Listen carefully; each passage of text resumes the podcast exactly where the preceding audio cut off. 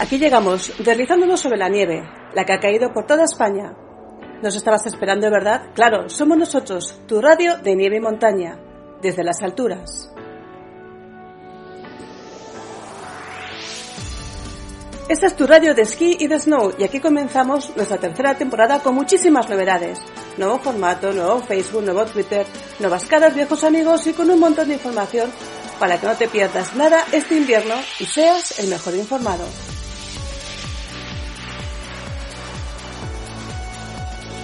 Hoy tenemos el estudio petado con Paco Guerrero, Estrella Martín, Juan Carlos Solanas y la que os habla, Chiquitrillo, y por delante 60 minutos para contaros todas las novedades de este año. Esto es Desde las Alturas. Y comenzamos. Bueno, pues eh, seguimos aquí. Estamos eh, en Desde las Alturas, que es tu radio de esquí, de snow y de montaña. Y vamos a saludar al equipo. Buenos días, buenas tardes, buenas noches. Paco Guerrero. Hola, buenas de todo. buenas de todo. Y buenas de todo también a Estrella Martín. Hola. Bueno, y buenas de todo, y hemos tenido una semana buena del todo y buena para los amantes de la montaña, porque el fin de semana celebramos el Día Internacional de las Montañas en todo el mundo. Así es. Sí, además es un... Sí, porque usted sabe que la cultura y las tradiciones que albergan las montañas, bueno, son muy particulares. Pues sí, y a nosotros nos gusta más. Bueno, la, la celebración fue el 11 de diciembre, que es el día señalado eh, por la ONU para el Día de las Montañas. De, se celebra desde hace 14 años. Y, y, a nosotros nos gusta cuando las montañas se tiñen de blanco, ¿verdad? Bueno, pero hay otra parte del año que no se tiñe de blanco y son más transitables, vamos a decirlo así. Bueno, la montaña siempre ha sido un culto de religión, de peregrinación, eh, tiene sus propios rituales.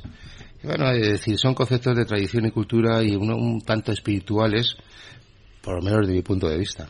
Que sí, bueno. sí, son, es decir, y todo bueno está más o menos, es decir, es, están adaptados al medio de vida de la montaña y a, y a, la, a, la, a la propia subsistencia dentro de un medio que es duro. Sí, hablando de peregrinaciones, Paco, me recuerdas que en el 2017 empe empieza ya el año jubilar lebaniego con esa ruta alternativa que va, eh, alternativa al Camino de Santiago, que va hasta el Monasterio de Potes, Muy donde bonito. se encuentra el, el trozo de cruz más grande de la cristiandad, uno de los lugares santos, que hay cuatro en el mundo. Y lo tenemos Sí. dos aquí en España, Santiago y el Monasterio de Potes. ¿Qué te parece? Pues, ¿qué Entre cree? montañas también. ¿Qué voy a decir? Que es un camino precioso. Ya parte del camino ya lo hice hace algunos años y discurre, bueno, pues entre la montaña y el mar. Y la verdad es que es fantástico el camino, es decir, unas vistas maravillosas. Yo lo recomiendo a quien quiera hacer el camino lebaniego este año, que, que además le dan un diploma, ¿no? Sí, sí, dan un diploma. Y parte del, parte del camino lebaniego pasa por un famoso campo de gol, el gol de Santa Marina, diseño de Severiano Ballesteros, que tiene dos campos en, en Cantabria, este y el que diseñó para su tío Ramón Sota. Y allí, allí lo tenemos. Y una parte, los que vayan a jugar al golf, pues también se pueden santificar su jornada. Ha- Hacen un alto de, de cuatro, cinco o seis horas, depende, depende del nivel, y bueno, luego siguen el camino. Y luego sí. siguen el camino. Que, por cierto, usted cuando, usted- vosotros cuando hacíais la peregrinación, aquellas que hacíais, ¿os hacíais selfies? Cuando subís a la montaña, ¿os hacéis selfies? Yo la verdad es que no. Pues tampoco. tampoco. A mí Bueno, me gusta más el paisaje. ¿Os gusta más el paisaje? Bueno, pues entonces esta aplicación que os voy a presentar, una aplicación que están pensando en hacerla, están trabajando en ella, en una app para evitar que te mates haciendo un selfie. ¿Qué os parece? No, es que- Porque es que será es- muy útil para muchos. No, es que es, es que es cierto que hay un montón de muertos. Bueno, Un montón de muertos porque la gente se pone en unos lugares a hacerse un selfie que claro, se le va la mano porque está en una mano... Más que la mano se le va la mirando. olla. bueno, se le va la mano o el pie y normalmente se caen pues a un abismo. Claro, es que un selfie en esos puntos es, es fantástico y, lo, y pero, pero origina un montón de muertos al cabo del año. Pues fíjate que en los últimos años, desde que existe la moda esta de los selfies arriesgados, han muerto nada menos que 127 personas. Y en España algunas más también han muerto. Y hay un dato curioso, porque, eh, porque en Estados Unidos han muerto muchos, en, en Asia mueren muchos, y, sabes, de hecho, mm, hay un alto porcentaje, muy alto porcentaje de selfies, o sea, gente que muere haciéndose un selfie cayendo desde una montaña. Por eso yo creo que es interesante esta, esta aplicación para nuestros amigos montañeros y esquiadores. Bueno, también existe la cuerda para no caerte. sí, pero hacerte una, una foto con un selfie y una cuerda como, como que no mola. Vamos a ver, todos sabemos que depende del encuadre.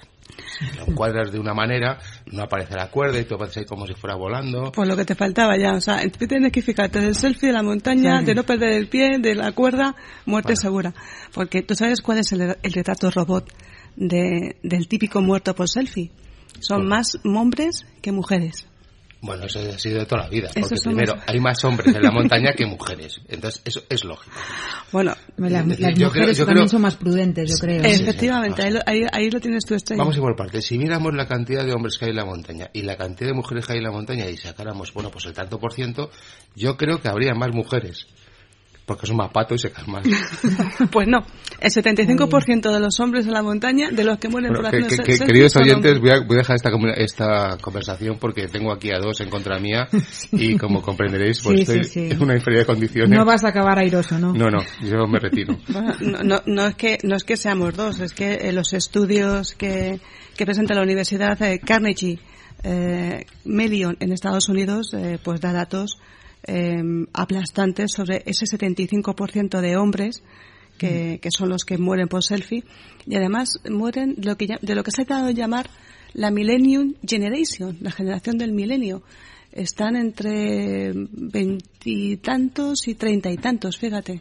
Sí, que no son ningunos niños. Que no son ningunos niños, al contrario, son ya personas adultas.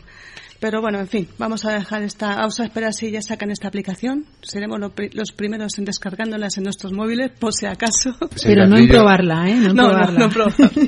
bueno, eh, la, aplicación consiste en que parece ser que según te vayas acercando eh, al punto peligroso donde puedes tener riesgo de caerte, eh, la cámara se apagaría. Entonces no tendrías posibilidad de hacerte el selfie, se apagaría la cámara como medida de seguridad para que no sigas avanzando y no llegues a, ese punto que te puedas caer. Eh, bueno, ¿y cómo distingue ese, ese programa de una ventana, por ejemplo, que estás pues te asomas a una ventana, a ver si viene tu amigo y dice ¡chup! y te rompe el teléfono. O sea, te digo, te lo, te lo apaga. Pues supongo que era un sistema de posicionamiento GPS, digo yo, no lo sé, no tengo ni idea. Hay, como hay apps para todo hoy en día, yo creo mm. que hay apps hasta para saber. Habrá, que verlo, pero de todas maneras sigo prefiriendo la cuerda, que es muy segura, con un clampón, se le. Bueno, se le lo, atas y pues acaso. Un clampón digo los pies para no ocurrir. Para no ocurrir. Yo sigo prefiriendo que me haga la foto un amigo con su cámara y ya está. Y que no sea, y que no sea un gracioso que te diga, más para atrás, más para atrás, más para atrás. bueno, pues hablando de montañas, Estrella, cuéntanos que, cómo están las previsiones así un poco en general para la semana que nos que entra ahora. Pues la verdad es que pinta bastante bien para los esquiadores, ¿eh? para las estaciones de esquí.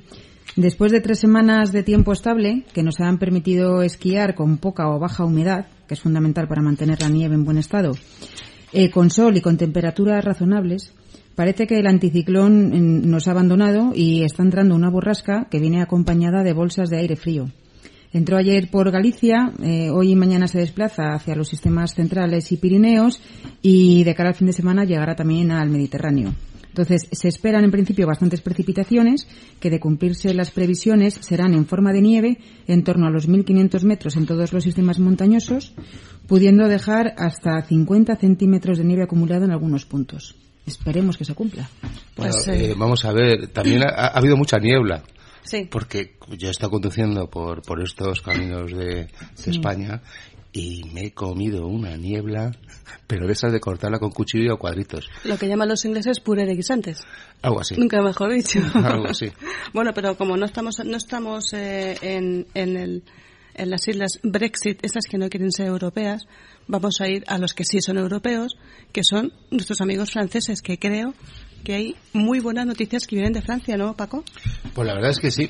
Hay un montón de estaciones ya abiertas, prácticamente todo el Pirineo francés.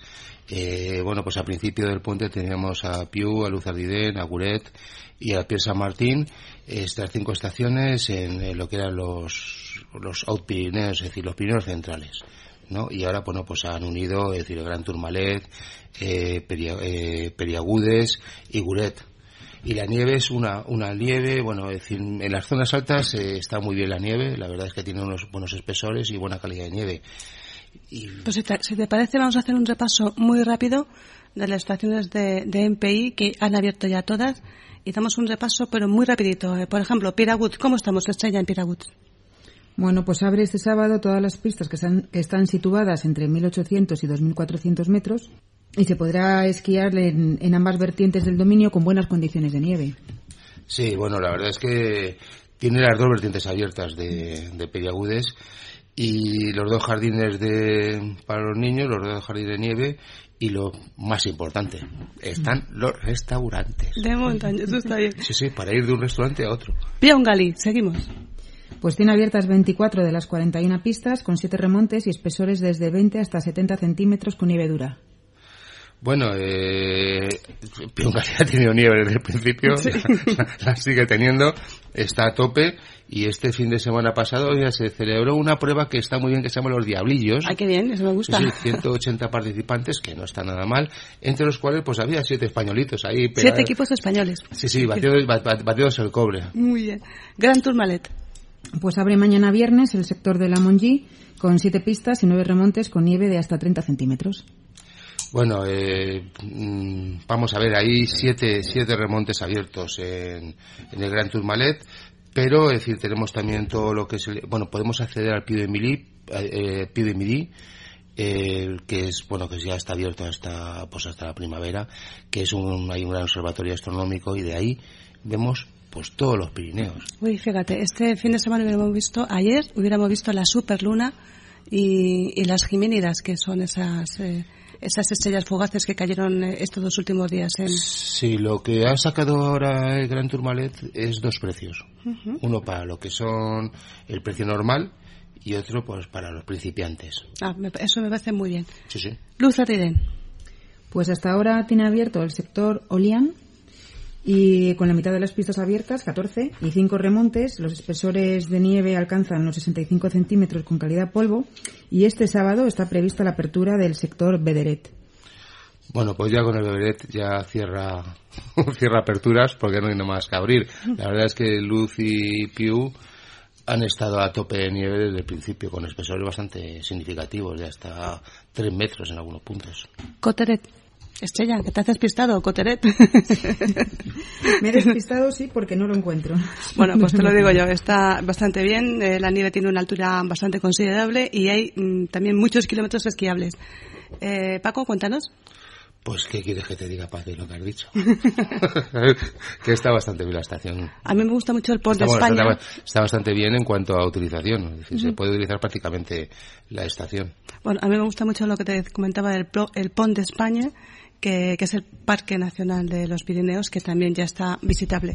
Y si, si Estrella ha encontrado sus papeles, seguimos por Buret. Vale, sí.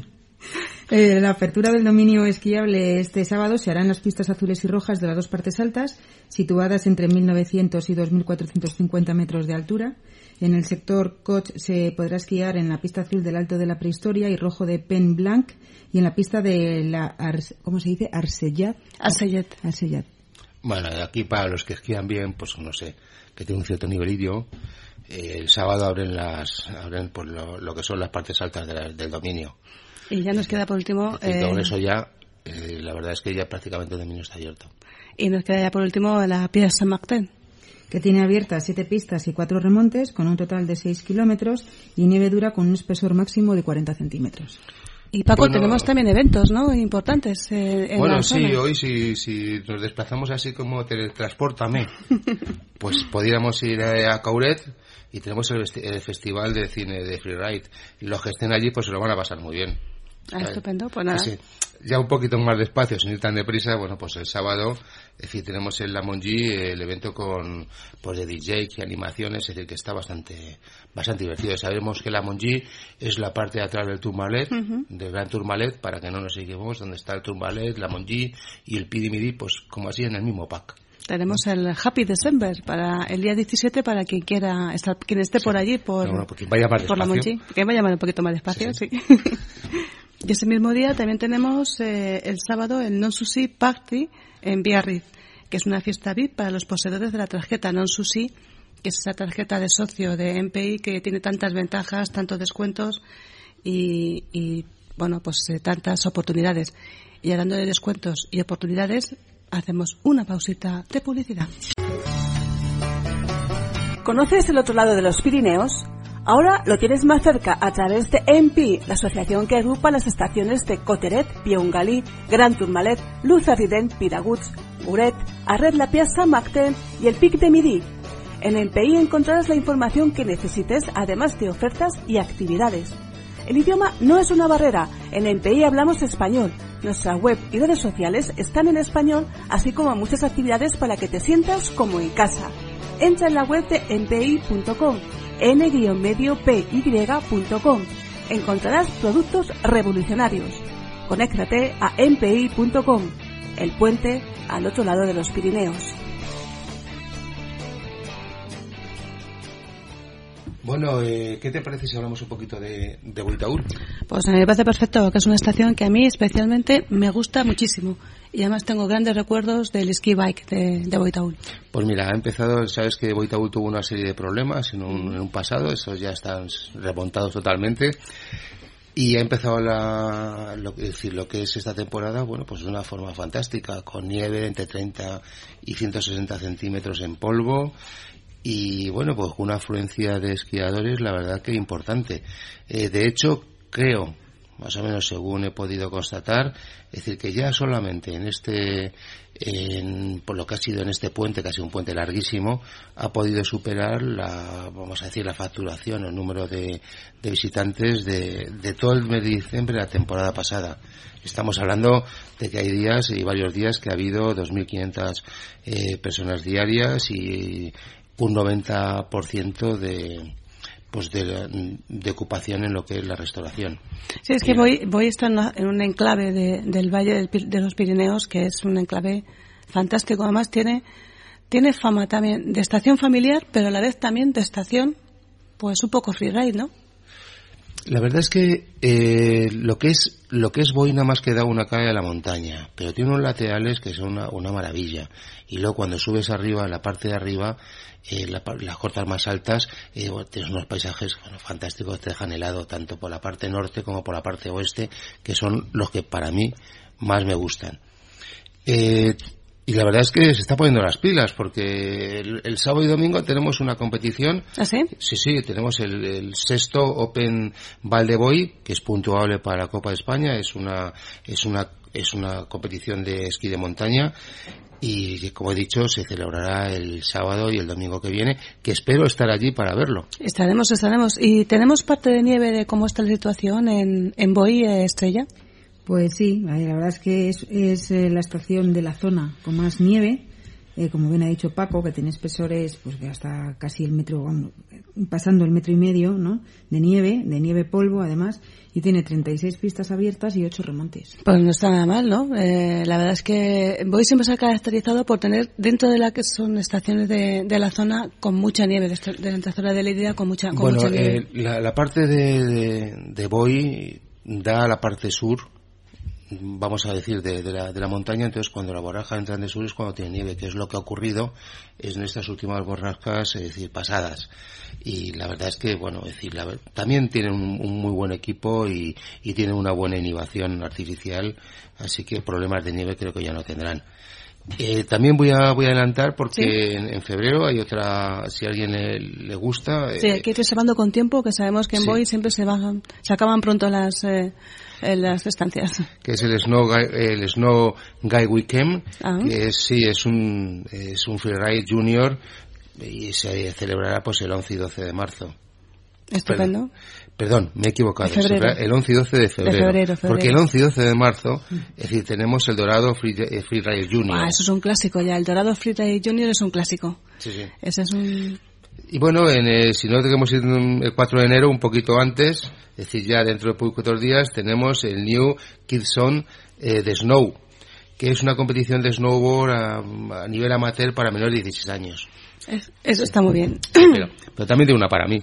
A ver, a ver ¿cuál, es, ¿cuál es la tuya, Paco? ¿Cuál es la tuya? La de gastronomía, la ruta gastronómica. In, in Eleven Contest. El de Eleven Contest. Sí, sí. Pero eso es para 11, para 11 años. No, no, no, no, no. no. Eh, ¿Es Eleven? Que va, que va, que va. Esto es para todas las edades. Ah, vale, vale, vale. No es para todas las edades. Bueno, vale. Como decías Eleven, digo, te- tú No, te has no. vuelto a la infancia, Paco, con un complejo de Peter Pan que sueles tener habitualmente. Yo de Eleven era lo de 7-Eleven cuando era ah, pequeño, pero vamos. Eleven. sí, sí. Pero vamos, sí, la verdad es que es una competición muy divertida. ¿Y eso va a ser qué, qué días? Pues tenemos el 28 y 29 de marzo. Vale, pues hay que ir reservando 28 y 29 de marzo, que estaremos ya casi cayendo ahí por cerca de Semana Santa, que viene un poquito después. Es de, de los pocos sitios que me dejan. Eh, la, es la verdad es que sí. Eh, yo quería que me vas a contar eh, que tus especialidades siempre son la restauración y te, te gusta los buenos restaurantes de montaña. Y por eso... Eh, allí la verdad es que tienes el, Boy, el Valle de Boy, Sí. que es una maravilla en cuanto a, bueno, a restauración, eh, unos precios también fantásticos y una comida excepcional. Y luego, bueno, pues si quieres darte una botecita por el valle y ver el románico, que es uno, pues patrimonio de la humanidad y tiene uno de los románicos más importantes de lo que es la península ibérica. Pues mira, yo te iba a contar una cosita antes de dejar los, los Pirineos, eh, que se ha presentado, se ha presentado esta semana el Congreso de Productos y Gastronomía de los Pirineos, que está marcado dentro del proyecto eh, POCTEFA, que mm, está un- unifica los Pirineos eh, franceses, hecho los Pirineos, con eh, lo- el otro lado, el otro lado de nuestros amigos los franceses, eh, Fait dans les Pyrénées. Y eso se desarrolla en Huesca también durante el mes de marzo. Sí, pero esto de, de Poftefa, ¿qué significará? Pues, Porque es eh, que yo lo intento, si son, si, si- como nombre no significa nada, y si son siglas, me está costando sacar las siglas adelante. Bueno, pues Aparte de que es muy difícil de eh, pronunciar. es muy difícil de pronunciar. Bueno, pues te lo voy a decir más fácil. El Congreso de Productos y Gastronomía de los Pirineos. Para Pues que dígame dígame usted en qué coincide con Poftefa. Pues eh, no coincide en nada, pero está hecho en los Pirineos. ¿Qué le vamos a hacer? Pues de ahí viene, de ahí viene mi, no sé, que me Bueno. patinan las neuronas. Está impulsado por agrupaciones europeas de cooperación transfron- transfronteriza, a ver si me sale la palabra, y con el Ayuntamiento de Huesca y también con la Cámara de Agricultura de Altos Pirineos, Altos Pirineos, al otro lado de los Pirineos, nuestros amigos franceses. Y este, este congreso, pues mm, sé que será durante el mes de marzo y en breve anunciaremos la fecha exacta que yo creo que debe coincidir más o menos eh, con la fiesta del cerdo negro de Vigorre, que es en Salarí y que viene a ser a mediados de marzo. Bueno, de Huesca, nada más que pasar, tiene un poquito para arriba. Nada, el túnel de Bielsa estamos al lado. es decir, sí, Salarí está justo a- al otro lado, como que, que dice. Pues eh, eso tiene, este congreso tiene muy buena pinta y aparte de que eh, la gastronomía y la montaña siempre han estado muy unidas y eso también lo hace muy bien una estación que, que está un poquito más allá, que es las estaciones andorranas, en este caso Gran Valira. Gran Valira además ha tenido un, eh, un puente de, de la Inmaculada excepcional, ¿no? Estrella, tenemos, eh, y tenemos nieve para rato también en, en, Andorra. Sí, la verdad es que Gran Valira prevé 135 kilómetros esquiables de cara ya a este fin de semana, eh, que es eh, más del 60% de la superficie esquiable. Las bajas temperaturas permiten la producción de nieve que refuerza la superficie y la provisión meteorológica anuncia una perturbación de cara al viernes y se mantiene la cota de nieve entre los 20 y los 50 centímetros. Bueno, la verdad es que ha tenido nieve, pero va a tener más, porque se anuncian por ahí un frente Sí, sí. un poquito oscuro. Bueno, un poquito oscuro, pero que luego se acaba en muy blanco, ¿no? Bueno, a mí me gusta esquiar cuando nieva. Lo voy a, lo voy a decir, me gusta. Lo que no me gusta es la, lo que odio es la niebla, pero cuando no hace niebla, me encanta esquiar aunque nieve. Claro, si no hay, si hay una ventisca esta que me lleva, pues no. Porque, pero vamos, es decir, eh, quiero decir que, que esto le garantizará Gran Valida eh, bueno, pues una, un, pues un dominio esquiable que puedes tardar prácticamente todo un día en recorrerlo. Sí, según las previsiones meteoro- meteorológicas que nos contaba al principio Estrella, eh, todos los Pirineos van a estar eh, fantásticos de nieve. Las estaciones de, de ferrocarriles catalanes mm, han tenido hasta 54.000 visitantes durante el, pues- el puente de la Constitución. Y, y parece que tanto La Molina, Valte 2000, Valdenuria, Spot y Portainé, que son las estaciones que componen el grupo, van a estar muy bien. ¿Tenemos eh, parte de nieve de estas estaciones para los próximos días, Estrella? Pues la verdad es que sí. A ver, eh, en Spot Ski eh, tiene, eh, tiene abiertas 15 pistas eh, con nieve polvo y entre 30 y 55 centímetros. La Molina tiene 30 pistas con nieve dura y espesores de 10 a 30 centímetros, Masella 32 pistas con 15-40 centímetros de nieve polvo dura, eh, Port Ainé 12 pistas, nieve polvo y 30-55 centímetros, eh, Port del Comte 26 pistas y 20 y entre 20 y 50 centímetros de nieve polvo. Y finalmente Valter 2000 tiene 8 pistas con espesores entre 35 y 45 centímetros de nieve polvo. Haciendo un repaso muy rápido. muy rapidito. La, verdad es que se nos va a quedar los Pirineos niquelados para, para Navidad y para fin de año. Eh, sí, la verdad es que sí. Como niquelada no va a quedar la ropa, eh, con lo que nos va a contar Juan Carlos Solanas eh, en un minutito. Vamos un segundito, una pequeña introducción y vamos a intentar localizar a Solanas a ver dónde lo tenemos. Que a mí o está con la con el jabón ahí de la que te pego limpiando la ropa. Yo, hablé, recientemente con él y creo que está trabajando. ¿Está trabajando? Sí, sí. ah, bueno, es que también alguien trabaja de vez en cuando. sí, sí. Está en su, su página de lugares de nieve y está ahí dándole duro pues a la tecla. Está ahí con el mocho también. Sí, yo creo que ahí lo localizamos. bueno, pues lo hacemos a producción en un plus. Pues vamos a ver si lo localizamos. con las tablas en los pies, una sección de Juan Carlos Solanas. Técnica, material y todo lo que quieras saber sobre tu equipación. Con las tablas en los pies. Bueno, eh, hemos encontrado a Juan Carlos Solanas, que no, no estaba esquiando como pensábamos, sino que estás trabajando, ¿verdad, Juan Carlos?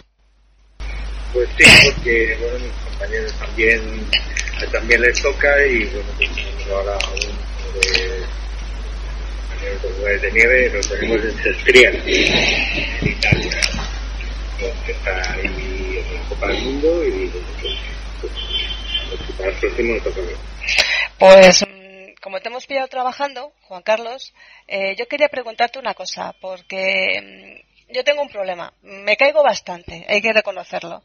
Y además me caigo justamente muchas veces donde no debo. Y acabo siempre con el equipo de esquí hecho una guarrería. Eh, tú me has hecho unas recomendaciones y yo creo que he llegado tarde, porque he cogido todo el equipo y lo he metido en la lavadora. A ver, ¿qué he hecho mal y qué he hecho bien? Cuéntame. Bueno, pues a ver cómo te. A ver, lo que es, lo que es antes existía, bueno, todavía existe el mito de que la ropa de esquí mejor no lavarla y bueno, guardarla de para otro y, y si me parece que mucho, pues, pues venga. Y no hacía falta limpiarla cuando paseaba. Vale, todo esto, pues, pues, no solamente no es verdad, sino que lavar la ropa es aconsejable. Y, y con más aún si, si la utilizamos bastante, ¿vale? Eh, hoy la, el tipo de materiales que existen pues, bueno, pues, están preparados para que las lavadoras igual, la cantidad de programas que tienen, pues tienen bastante, bastante facilidad para que puedan lavar. Efectivamente. Entonces, mm, no lo he hecho mal del todo, la he metido en la lavadora y lo que pasa es que, claro, a, ver, ¿cómo, se tiene que meter a la lavadora? Porque la próxima vez que la metes a la lavadora... Un truquillo y alguna cosita hay que tener en cuenta, ¿vale? Eh, bueno, lo primero y más importante es fijarse en las instrucciones de lavado de que cada fabricante recomienda. Estos tejidos van con membranas, unas son de una marca, otras son de otra, y cada una de ellas pues, puede tener sus características. Pero en general, lo mejor que es eh, para lavar una prenda, hablamos de las prendas exteriores, ¿vale? Sí, la chaqueta, el pantalón y eso, sí, sí. El pantalón, sí, eso sí. ¿Vale? Pues lo mejor es cerrar siempre todas las cremalleras, todas. Vale. Y lo, bueno, si tiene velcro es exactamente igual, ¿vale? Cerrar los velcros, luego darle la vuelta a la prenda, ponerla por la parte interior, por la parte del forro, ¿vale? Eso es para evitar pues que el lavador pues, haya el roce sobre la membrana, interior y le daríamos la vuelta, como te digo, y a lavarla directamente en un programa normal. ¿Vale? Depende también de lo sucia que está. Si está muy sucia, pues lavado Bien, luego otra cosa muy importante, eso sí, también yo lo recomiendo siempre, además, bueno, pues, sobre ello, informándome, eh, lo mejor es utilizar el jabón de la abuela, el lagarto aquel, ese sería el jabón ideal. Pero eh, si no, el que usaríamos sería siempre detergente en polvo, nunca líquido, ¿vale? Ah, y eso, porque siempre nos, nos están diciendo que siempre el líquido eh, no te deja los pegotes de, de jabón en la ropa. Y ahora tú le recomiendas que mejor en polvo. Pues, ¿sabes qué pasa? Que, que eh, normalmente los detergentes líquidos pues les ponen per- los perfuman, se pueden llevar suavizante y todo eso. Suavizante, eso sí, eh, lo evitaremos siempre. ¿Vale? Y entonces, cuanto más perfumado sea un jabón, pues más daño le estaremos haciendo, porque claro, son productos que se le echan, y más daño le estaremos haciendo a, a la piel.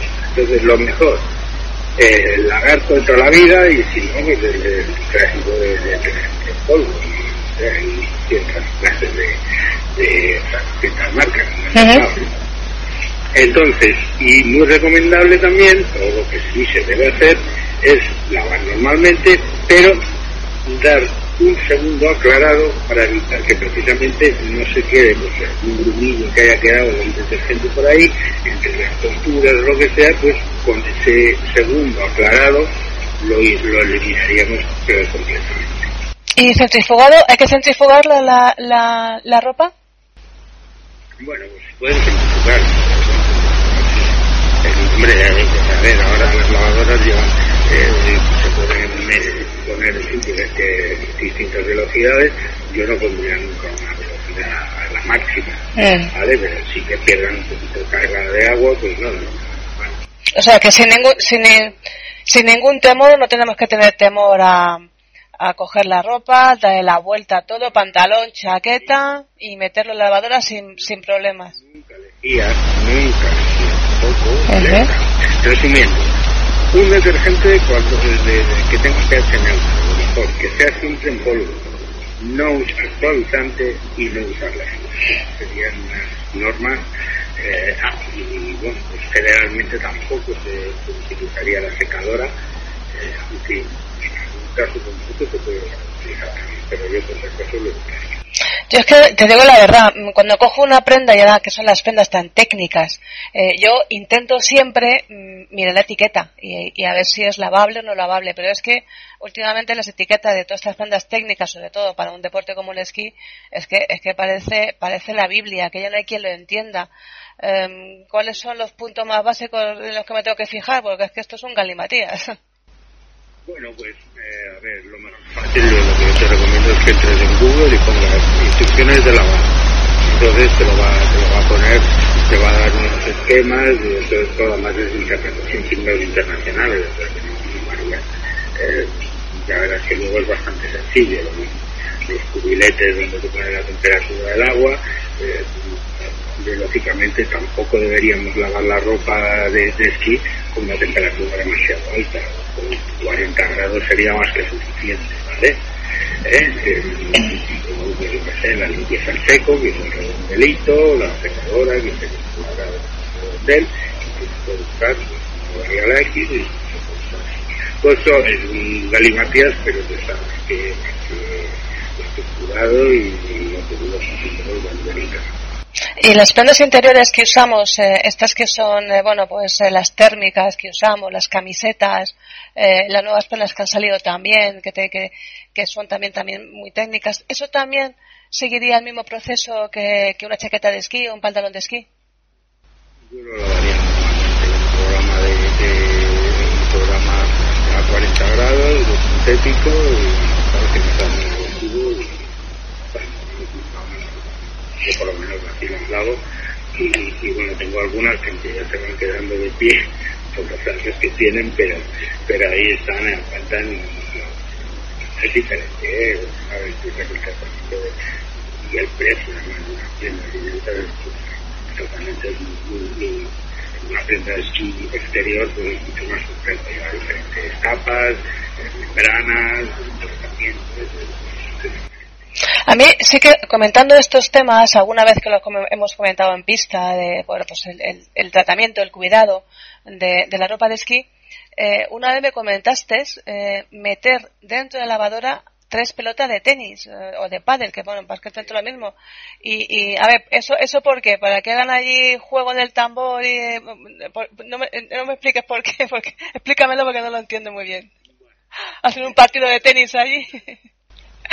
Lo de las tres pelotas de tenis parece una tontería y es una especie de remedio de la abuela, pero que se ha demostrado que funciona.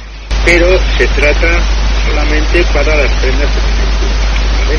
Ah, vale. Entonces, están muy de moda, Ajá. pues, pero los materiales sintéticos, yo también cerraría que me llega, que me la vuelta, y en un programa de agua fría, un programa dedicado, que yo también de, de, de, perdón, de, los juicios que llega hasta la prenda, pues me lavaría, te pondría tres pelotitas de tenis para que al salvan dos vueltas en la lavadora, lo que hace es que la pluma se mantenga y luego cuando la seque, la prenda, eso sí, pues en vez de colgarla para secar, ponerla planita. Va a acabar toda la pluma, ¿vale? Sí. Tarda bastante tiempo en que coger eh, eh, aire suficiente la pluma de, que hay dentro de la chaqueta, pues en fin, cosa, como funciona, y el se acaba rehaciendo. Pero para evitarlo, tres pelotitas de tenis y secados en plan. Eso me está dando una idea para cuando vaya a lavar mi edredón, cuando acabe la temporada, los edredones de pluma, que incluso muchos también son sintéticos, pues oye, pues también le puedo meter un paquete de pelotitas de, de tenis, ¿no? Hombre, lo que pasa es que vas a tener que poner bastante más de tres. Entonces ya no sé yo si el edredón y, y, un cubo de pelota de tenis para tener la lavadora no te va a explotar y no sé si te va a lo de tres es que porque tiene algún misterio fisiotecnológico jugularesco o porque viene como viene el empaquete de tres es mucho más sencillo comprar un paquetito de bolas y meterlo. Bueno, yo no sé por qué, pero lo leí, lo miré, estuve mirando y efectivamente pues, pues lo, efectivamente mira y efectivamente usan tres pelotas. Imagínate si le pones cuatro, si le pones dos, pues no creo que haya mucho, mucho mucha diferencia. Pues, los doctores tienen la iglesia y bueno, pues que si alguien sabe exactamente, pues, pues que no lo coste. Oye, pues ya, ya con las recomendaciones que nos ha dado Juan Carlos, vamos a ir súper guapos. Quisiera darte una última. A ver, dime, dime. Importante también. Bueno, deciros que los guantes también se pueden y se deben lavar, porque yo conozco mucho la gente que los lave, y la verdad, eh, cuando uno los usa mucho durante la temporada, pues llega un momento, un mes rojo, que hace calor, no veas, eh, el olor que sale mucho. ¿Vale? Y luego, sobre todo, que tengáis un cuidado muy especial de no secar las prendas de más, ni sobrecalentar las prendas. Es decir, que no, no conviene ponerlas encima de la, de la calefacción, dejarlas, si las dejáis metidas dentro de casa, pues, pues se secarán estupendamente bien con la calefacción. Y si dejan a la poquita al sol, pues estupendamente se pueden dejar, que puede cambiar el tiempo, si se pueden dejar eh, al sol, pues y, y que se sequen por el calor del sol y, y el aire, pues genial. ¿Vale? Pero no, no, no las no con el secador o con el microondas. Que... Con el microondas, Dios mío, ¿qué me dices? Sí, hay gente que mete, se lava las zapatillas con el microondas, Sí. No, se, no recalentéis nunca las prendas, y los guantes que comentabas, que lo que tú dices, eh, es verdad que hay muchos guantes que tienen este doble doble eh, sobre, que le meten estos eh, sobres de carbono que se calientan con el calor y eso para los frioleros como yo, y eso sí es verdad que luego huele mucho. ¿Se lavan normalmente? Em, lo, puedo, lo puedo incluso lavar, como dices tú, con la chaqueta de esquí, con el equipo, pero claro, darle la vuelta, darle la vuelta a un guante es más bien complicado, ¿no? No, sí, es complicado, no, lavarlo pues normalmente con las mismas reglas que que que, que, O sea, con tres pelotitas de tenis a ser posible, ¿no? Sí, luego eso sí, cuando ya lo pues apretando un poquito eh, las puntas para eliminar el exceso de agua que quedará seguramente en la parte de los dedos, que se pueden lavar. Oye, pues desde luego con los consejos que nos ha dado Juan Carlos Solanas, ya es muy difícil que lleguemos a la nieve sucios y con, con los equipos eh, eh, guarrindongos. Yo creo que a partir de ahora, con estos consejos que son muy útiles y además son sencillos, porque lo puedes hacer en casa, no tienes que irte ni a una lavandería ni a una tintorería, lo puedes hacer, dar la vuelta a la prenda, cierra las cremalleras, con jabón eh, en polvo, con las tres pelotitas de tenis importantes, no muy caliente el agua, eh, el secado, no secado, pero un centrifugado suavecito, y vamos a ir de punta en blanco a esquiar, ¿no, Juan Carlos? Montar a veces telecabinas llenos de gente y tal, pues bueno, quizá alguno había que... Bueno, Juan, Juan Carlos, pues que muchísimas gracias por estos consejos que luego yo ya voy a poner en prácticas, aunque yo creo que ya me he cargado la chaqueta porque no le di la vuelta ni usé las pelotitas de tenis. A partir de ahora ya no voy a dejar que mi ropa de esquí ni esté sucia ni la voy a destrozar con la lavadora. Muchas gracias, Juan Carlos, y, y nos vemos en breve. Bueno, la verdad es que con estos consejos, si me lo hubiera dicho antes eh, Juan Carlos, no hubiera metido mi chaqueta de esquí eh, con los bolsillos abiertos, Sí, con, con el líquido de la lavadora y no hubiera cargado mi chaqueta fantástica con el centrifugado que le hice eh, a toda a toda máquina. Pero limpia, limpia ha quedado, ¿no? limpia ha quedado muy Vale, limpia. es importante ir limpia la nieve. Sí, sí, y de la es misma importante. talla. Y, y de la misma talla, sí, sí. Se me, se me, se me va todo descamando poco a poco. Pero bueno, bueno, pues eh, nos falta, vamos a hacer una, una pequeña incursión, incursión al sur, que el sur también existe y Sierra Nevada ha tenido un éxito tremendo también durante el Puente de la Constitución. 70.000 personas han pasado por Sierra Nevada en estos nueve, es que se dice pronto, señor Guerrero y, y Estrella, nueve días de puente. En fin, y eso que quieren racionalizar ahora los horarios y que nos levantemos más temprano y nos vayamos a casa más tarde, más, más temprano también.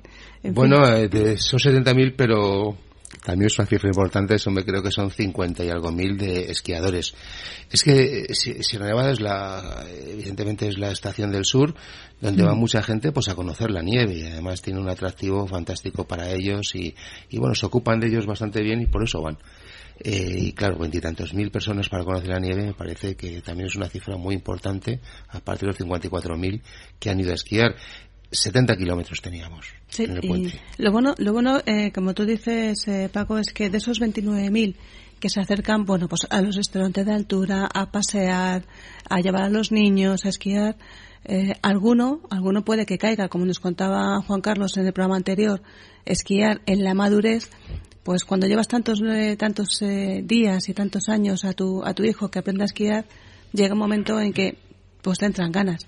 Y, y esto es muy bueno que la gente suba simplemente a la montaña para que luego se aficione a cualquier deporte de nieve, da igual que sea esquiar, Señorita, el usted snow. no, no, no va a colapsar los telarrastres. No Pues va no- pues que lo colapsen, o sea, mm, eso quiere decir que habrá mucho más esquiadores, Estoy- montaremos más telearrastres. mm, Sí, sí, yo estoy de acuerdo totalmente con usted. Yo creo que, que la gente debe conocer la nieve porque debe disfrutar de ella, fundamentalmente, y creo que, que es importante, bueno, pues esos momentos que puedes pasar, eh, pues haciendo un poquito el loco y tienes muchas posibilidades. Pero también tiene muchas posibilidades, es decir, es que mira siempre la pesetilla, ¿le parece a usted, señorita Trillo? A, mí mirar la pesetilla es una cosa que, que lo miro, pero, pero, pero no a la, la pesetilla, al centimillo mido ya últimamente. yo, bueno, hasta el día 22, yo voy a mirar el centimillo hasta el día 22. A partir del 22 eh, haremos el programa de esquí desde Cancún, ¿os parece? Bueno, pues a mí, Sí, yo mucha nieve, sí. mucha nieve. Lo haremos desde Cancún. Sí, sí. Bueno, por ahí cerca no había un, un Jogeloe. equipo. No, nos vamos, nos vamos a esquiar con Jogeloe, eh, Ah, represent- sí. representante de México en los Juegos Olímpicos Sí, de. Sochi, eh, que en México también hay montañas, no sé si Bueno, pues vamos a A rebujando por ahí he encontrado unos packs que la verdad es que están bastante bien. Ah, Sobre muy bien. todo, sí, vamos a ver. Mira, un Espera, pack, te voy a poner musiquita de pack de oferta. bueno, vamos a ir por partes. Ah, es decir, hay, un pack familiar de fin de semana que lo tenemos en la estación de Les Anglais eh, y otro, y bueno, hay dos packs familiares, uno de fin de semana y otro de semana. Eh, en unos pues te ofrecen un 20, 20 euritos de descuento en los forfait de la familia, siempre que sean cuatro forfait o más. Y el otro pues te ofrecen, en el forfait de semana te ofrecen 100 euritos ya de descuento, que ya es una Una cantidad cantidad importante. importante. Siempre pues, un en- mínimo de cuatro miembros de la familia. Sí. ¿Valen, Ya- ¿Valen añadidos o...? Porque las que estamos solteras y sin compromiso me puedo llevar tres de familia. No, no lo sé, no, sé, yo no sé, yo, yo creo que hay que ser pues honrado y, y, y no contar, pues no sé, eh, no sé tampoco lo que se entiende por familia, pero yo creo que, yo creo que vamos, si van los padres y los hijos, pues es familia, ¿no? Por cierto, soltado así que estoy soltera sin compromiso, pues si cuela. Eh, sigue usted, señor Guerrero. Sí, luego tenemos otro, es decir, eh, y luego ya para los pequeñitos tenemos en, en Ariek, tenemos esto de buscar el tesoro en la nieve, que sabe cuando eres pequeño esto de los tesoros, pues bueno, te da la imaginación. Y cuando eres grande, yo me acuerdo Sí. usted de, de los tesoros que me organizaba a mí en los cumpleaños para buscar. Sí, sí, yo también, es que esas cosas me, eh, me gusta mucho eso, buscar tesoros y tal. Bueno, es una, es una estación muy grande, pero es una estación que tiene, que tiene 18 pistas, 80 remontes y un espacio infantil y, y bueno, y tiene actividades no- nocturnas, incluido esquí nocturno. sí, hablamos de esta estación que está en, el- en la zona de Ariège, Sí. que es Les Monts Dolmes. Exactamente. que está situada, bueno, está situada entre 1500 y 2000 metros, Sí, en, no, en no. el corazón justo de los Pirineos Sí, no. cátaros, que eso- a usted le gusta mucho la historia de los cátaros, está justo en los Pirineos cátaros, Esto estará cerca de Monsegur. Pues, eh, seguramente cerca de- del último vestigio cátaro. Exactamente. Fíjese cómo, cómo le leo yo a usted sus crónicas, señor Guerrero. bueno, es que me tiene pillado, ¿eh? Vamos a ver, bueno, pues eh, la verdad es que ahí se puede, es una estación donde tienes una tranquilidad y, y un entorno natural excepcionales. Eh, como hemos dicho, entre 1500 y 2000 metros eh, hay árboles. Sabemos que la línea de los árboles está en En, 1700 en Europa, metros. en Europa sí. Sí, eh, ahí la línea de árbol está en, lo- en los 1700 metros, entonces vamos a encontrar árboles y bueno, pues en un paisaje un, pues diferente a lo que es un, pues un pico de una montaña en donde está totalmente despoblado. Eh, esto de buscar los tesoros escondidos por la montaña nevada, pues bueno, es decir, eh, y salvar, y, y cuando encuentras el tesoro, pues salvas al país cátaro. Pobrecitos que- ellos, que sí. acabaron todos en Monsegur. Que están hechizados, están hechizados en, en un pleno invierno glacial. ah, como Claro, Frozen, claro, claro, sí, como sí. Entonces, claro, sí, pues allí, pues estos, estos pequeños participantes, pues van a ser protagonistas de una, pues no sé, héroes. Más que héroes. Sí. La búsqueda se realiza, pues, con, pues, con, bueno, pues tienen sus aparatitos como GPS y cosas de ese tipo. Y los precios también son bastante, bastante razonables. Son eh, 18 personas, 18 euros una persona y los, y a partir de, de 7 años 15 euros. Hasta 7 años 15 euros. Bueno, pues está, está bien de precio y te pasas Sí. una jornada pues eh, intentando eso, buscar la estrella del norte Sí, y romper, la, sí, romper tú- la maldición. Ujú, ujú. Qué bonito. Sí, sí. Me ha gustado Luego, esto. luego si ¿Y cuando rompe la maldición hay fuegos artificiales y cosas de esas o...? yo creo que yo creo que debemos ir allí a, a- pasar. Es que tampoco se puede decir todo. Ah, vale. Eh, claro, bueno, no vamos, no vamos a poquito- descubrirlo sí, sí, todo, exactamente. Un poquito de intriga, ¿no? Luego tenemos otro o decir otra posibilidad que patinar sobre hielo eh, y también eh, dar un paseo a la luz de la luna. Yo soy Eh, más de este, de este plan. Tú del El plan dos. dos. Del plan dos. Tú paseos a la luz de la luna. Bueno, sí. Y patinaje sobre hielo. Y también. patinaje sobre hielo. Bueno, Bueno, se- no está descubriendo estrellas se sus, te eh, estrella- se te estrella- sus habilidades. Te hace- yo es que a usted no la veo buscando tesoros por ahí. No, no. Pero un paseito a la luz de la luna, y de la última superluna que hemos vivido estos días, hubiera quedado muy bien. sí. Bueno, pues esta estación se llama Nitos y también esta es una, son cotas bastante, no son muy altas, 1600, 1800 metros como la, como estamos hablando anteriormente. Y también es una estación de estas mágicas que, que bueno, que, es- que están metidas ahí entre, entre pinos y con un paisaje fenomenal y tienen un patinaje sobre hielo natural. Estamos hablando de que está, es, es un lago que está rodeado de, de nieve alrededor y de arbolitos y de tal. Es decir, es fantástico. Y luego, bueno, eh, si ya quieres irte, pues relativamente cerca tienes el, el Pied de Midi, y, eh, bueno, perdón, desde ahí puedes ver el Pied de Midi y la Neto, porque no está, el, el lago este no está en la base, sino está en una zona media en la cual tienes unas vistas impresionantes. Qué bueno. Además es eh, sobre hielo natural. Sí, claro, claro, claro. Que yo nunca he esquiado sobre hielo natural. Yo las veces que he patinado lo he hecho sobre pistas. pistas. que están ya preparadas, pero nunca sobre sobre un, sobre un, un lago que se que se Sí. congela con el miedo de que te puedas caer. Bueno, y en Val eh, d'Oazun, mal pronunciado, como sabe usted que mi francés Sí. es, Ba- Baldasun, Baldasun. bueno, Val d'Azun, ¿no?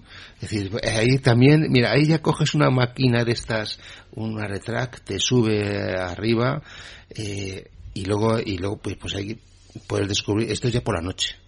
Sí, Qué bonito sí. también. Eso es de los paseos en luna. eh, paseando con una retrac hasta. Bueno, pues está hasta un, refugio, también. no, no, hay un refugio. Hay un refugio. En la parte alta donde, pueden- donde pasas la noche y, y cenas y tal. Y la verdad es que, el, bueno, en sí la, la aventura, porque es toda una aventura, es bastante, bastante interesante. Y bueno, tampoco, tampoco tenemos, es decir, tenemos unos precios, unos precios elevados para esto, sino que son bastante, bastante asequibles. Es decir, una familia por 220 euros puede estar dos días realizando pues eh, estas actividades que comprenden por la noche en refugio, en media pensión, el paseo nocturno con la máquina pisanieves y un paseo de raquetas de nieve. Ah, pues tampoco. Estamos hablando de una familia, siempre hablan de familia De cuatro, en sí. Francia, así de cuatro, de, de dos y dos. Está muy bien. Y luego, bueno, pues... el último como- plan, a ver, cuéntanos el último plan. bueno, pues si hay una familia que quiere aprender a, a- decir, a la nieve, aprender a esquiar en familia, pues yo le, yo le, recomend- eh, le recomendaría Fonromeu. Ah, bueno, Fonromeo es un clásico también, muy conocida, Sí. muy conocida sobre todo de, de- porque está muy cercana a Cataluña y muy visitada por, por el público catalán. Sí, ya estamos hablando de una, de una estación de un cierto tamaño, estamos, estamos en 111 kilómetros de pistas y bueno, es muy conocida y su espectacular es Snow Park, que está, que está fantástico y bueno, por el tamaño y por, por, por todos los, por todos los aparatillos que tiene para esto. Eh, que yo creo que, allí en, en- tenemos una pequeña población que se llama Odeillo, Ah, sí, uno de ellos, sí, me suena. Sí, tiene sí. Uno, tiene uno, uno de los hornos solares más grandes del mundo. Debe ser muy casi, enterada, casi ¿eh? Sí, usted muy enterada de los es, hornos que, solares. es que Fon Romeo, teníamos ahí un amigo que nos enseñó muchas cosas de Fon Romeo. Y. Y, y si no se, si no es récord Guinness del mundo, pues casi casi, porque es más grande es- del es de los más grandes. Y bueno, tiene demostra para los niños tiene demostraciones prácticas y un, dentro de un curioso museo, pues en la cual, bueno, pues eh, van a aprender eh, cómo, qué es esto de la energía solar y cómo más o menos funciona. El- también hablamos de precios bastante razonables, estamos hablando de 6 euros a adultos y 3,50 para niños hasta 17 años de edad, que ya no son tan niños. Ya no son tan Sí, sí. niños. Sí, sí. Bueno, pues si no tienen más planes, vamos a hacer, el único plan que tengo ahora es una pequeña pausa de publicidad y volvemos que, y te voy a hacer una pregunta muy interesante, Paco. Prepárate.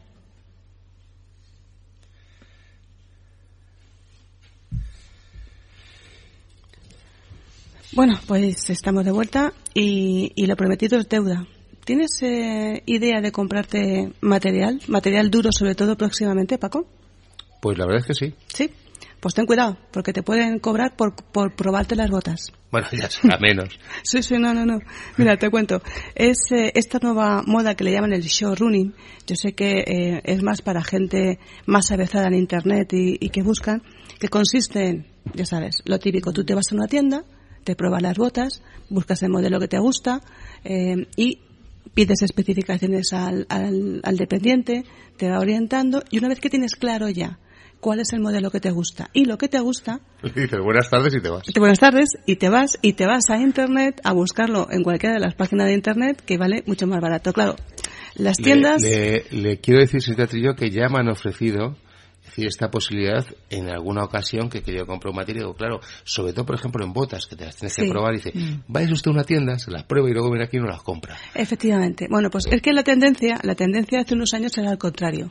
Eh, tú lo mirabas por internet y vas mirando las, las, mm, sobre todo el material duro, porque la ropa más o menos vale, sabes que te vale, pero las botas sabes que son muy específicas y la tendencia era lo mirabas en internet y cuando encontrabas el modelo que te busca, que te gustaba, ibas a la tienda y lo comprabas. Y ahora no, ahora al contrario. Con esto de la crisis, eh, entonces los dependientes están, están un poco cansados ya del showrunning, le llaman el showrunning. Llegas allí, molestas al dependiente, estás tres cuartos de hora, te pruebas una bota, bájeme usted esta, no cógeme el 39, no el 38. Total, que hay una tienda ya en Burgos eh, que ha puesto, eh, hace un fitting de pie y te cobra 30 euros. 30 euritos. Bueno, no sé, no sé, a lo mejor el, el fitting lo vale. Pues, eh, Porque la verdad es que, y es un consejo que doy a todo el mundo, en el esquí lo más importante es tener una bota que no te haga daño. Merece pagar 30, 40, 50 y los euros que sean necesarios. Porque es de disfrutar a que te amargue el día. Bueno, pues eh, esto, este fitting consiste en que, bueno, tú vas a la tienda, mm, primero hablas de tu nivel de esquí, eh, enseñas tu pie, por supuesto, limpio con calcetines limpios, por favor, y llegas allí y te van, a, te van midiendo, eh, te van midiendo el pie, te ponen unas plantillas y te van buscando la bota y te hacen todo tipo de pruebas pues para que no te moleste en el empeine, no te moleste la parte de atrás, no te apriete demasiado el gemelo. Pero esto, es una maravilla, Sensatrillo. Sí, sí, es Usted una es que al principio me lo contaba como algo así, esto, pero esto es una maravilla. Hombre, está muy bien porque te hace... Pues yo sea, pago los 30 euros. Sí, es verdad, ¿eh? Pues es una tienda en Pero Burgos, vamos. es una tienda en Burgos. Eh, muchas tiendas lo están, lo están pensando en hacer porque, bueno, según una encuesta sobre unos 26.000 consumidores en todo el mundo, eh, de ellos, españoles, hay unos 1.600 que, mm, que, bueno, que, hacen esto, se van a las tiendas, se lo prueban y luego van a Internet y eh, se compran eh, las botas por Internet. Esto más o menos suele ser un 6% del volumen de comercio minorista. Lo que Pues un mueve. 6% es un dinerito. Es ¿eh? un dinerito, la verdad es que es un, un número importante de, de- de gente. Y bueno, pues eh, en España tenemos esta tienda y se lo están pensando, así que... Tiene lógica, ¿eh? Tiene lógica. Porque las tiendas tienen sus gastos, eh, tienen el personal eh, que a final de mes tienen que cobrar. Y no, no, no cobran porque tú te pruebes las botas, claro. Eh, evidentemente, pero yo no creo que, bueno, te lo pueden, te pueden hacer el fitting, sí, pero claro, el fitting también, ellos tienen unos costes para realizar el fitting porque supongo, y evidentemente tienen que, que emplear un tiempo de personal y de instalación. Pero claro, es decir, no vas a ir a una tienda y vas a decir, "Oiga, mire, quiero probarme unas botas. Y te va a decir, 30 euros. No. No, no, no, no, es así, no es así. Te, te explican eh, que hay un proceso que es un fitting y te dicen, mire, le vamos a probar la bota y que va a salir usted con un pie como si llevase un guante, un guante puesto. Yo, yo la verdad es que vuelvo a aconsejarlo. En China, de luego, está triunfando porque el 24% de las compras totales de material se está haciendo ya así, en China, a través del showrooming, que lo llaman Es así. que los chinos están muy avanzados en eso. Los chinos siempre están muy avanzados, son muchos y están muy avanzados. Y bueno, pues eh, vamos a ver, vamos a probarlo, ¿no? Sí, sí. Pues eh, vamos, si sabemos de más tiendas, aparte de esta tienda de Burgos, de Technisport, que, que nos den eh, este showrooming, pues ya iremos, ya iremos, lo iremos contando. Intentaremos localizar a nuestros amigos de la tienda de Burgos a que nos cuenten si hay mucha gente que ya ha pasado por este proceso. O está dispuesta a pagar los 30 euros. y dispuesto a pagar los 60 euros. Bueno, pues eh, aquí hacemos una pequeña pa- pausa y seguimos.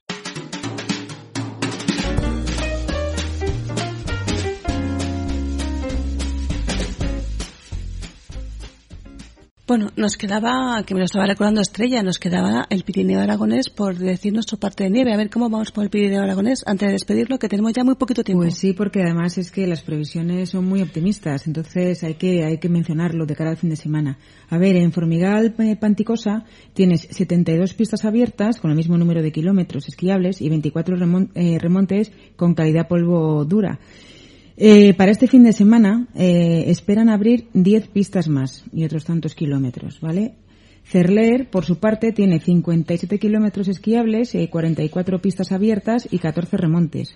La nieve eh, es polvo con espesores desde 30 centímetros en cota 2000 hasta 160 centímetros en cota 2600. También de cara al fin de semana esperan aumentar un poquito más el número de, ki- de- de kilómetros esquiables. Y finalmente, pues Astun Candanchú, este dominio único 100K, tiene abiertas 31 pistas con 28 kilómetros y 14 remontes. Las previsiones para el fin de semana apuntan a poder subir hasta los 34 kilómetros y 39 pistas. La nieve es polvo dura y los espesores, bueno, en Candanchú eh, oscila entre 5 y 35 centímetros y en Astún entre 10 y 50. Aquí también eh, señalar que mm, van a tener abierto eh, además eh, las pistas de, de Snow Park y la zona de trineos, que tanto, que tanto gusta. Sí, la verdad que los cineos están, se está poniendo de moda las eh, actividades eh, extra, como digo yo, extra mm, esquiables, ¿no? Porque Complementarias el al famoso esquí, ¿no? eh, no, no se la, no se la presquí, la presquí Son es una vez complementarias. que, exactamente, porque es verdad que se está acercando mucho más la nieve y tenemos un montón de modalidades que el próximo día vamos a ir poco a poco durante los siguientes programas desglosando algunas de las actividades curiosas que aparte del esquí, el, el snow, tienen, tienen las montañas. De momento, pues eh, chicos, ha sido un placer estar con vosotros un programa más y aquí nos despedimos. Hasta luego, señor Guerrero. Adiós a todos los oyentes y a ustedes también. Hasta luego, Estrella. hasta, el próximo. Hasta el próximo. y ya no- bueno, de Juan Carlos ya nos hemos despedido, ya le veremos en el próximo programa. Y muchas gracias a vosotros. Os recordamos, estamos, esto es Desde las Alturas, tu programa de esquí y de nieve y de montaña y de snow también. Y estamos en nuestras redes sociales, en Facebook y en nuestra página web. Síguenos, que seguimos con muchas cositas. Hasta luego. I was now. Who'd ever thought?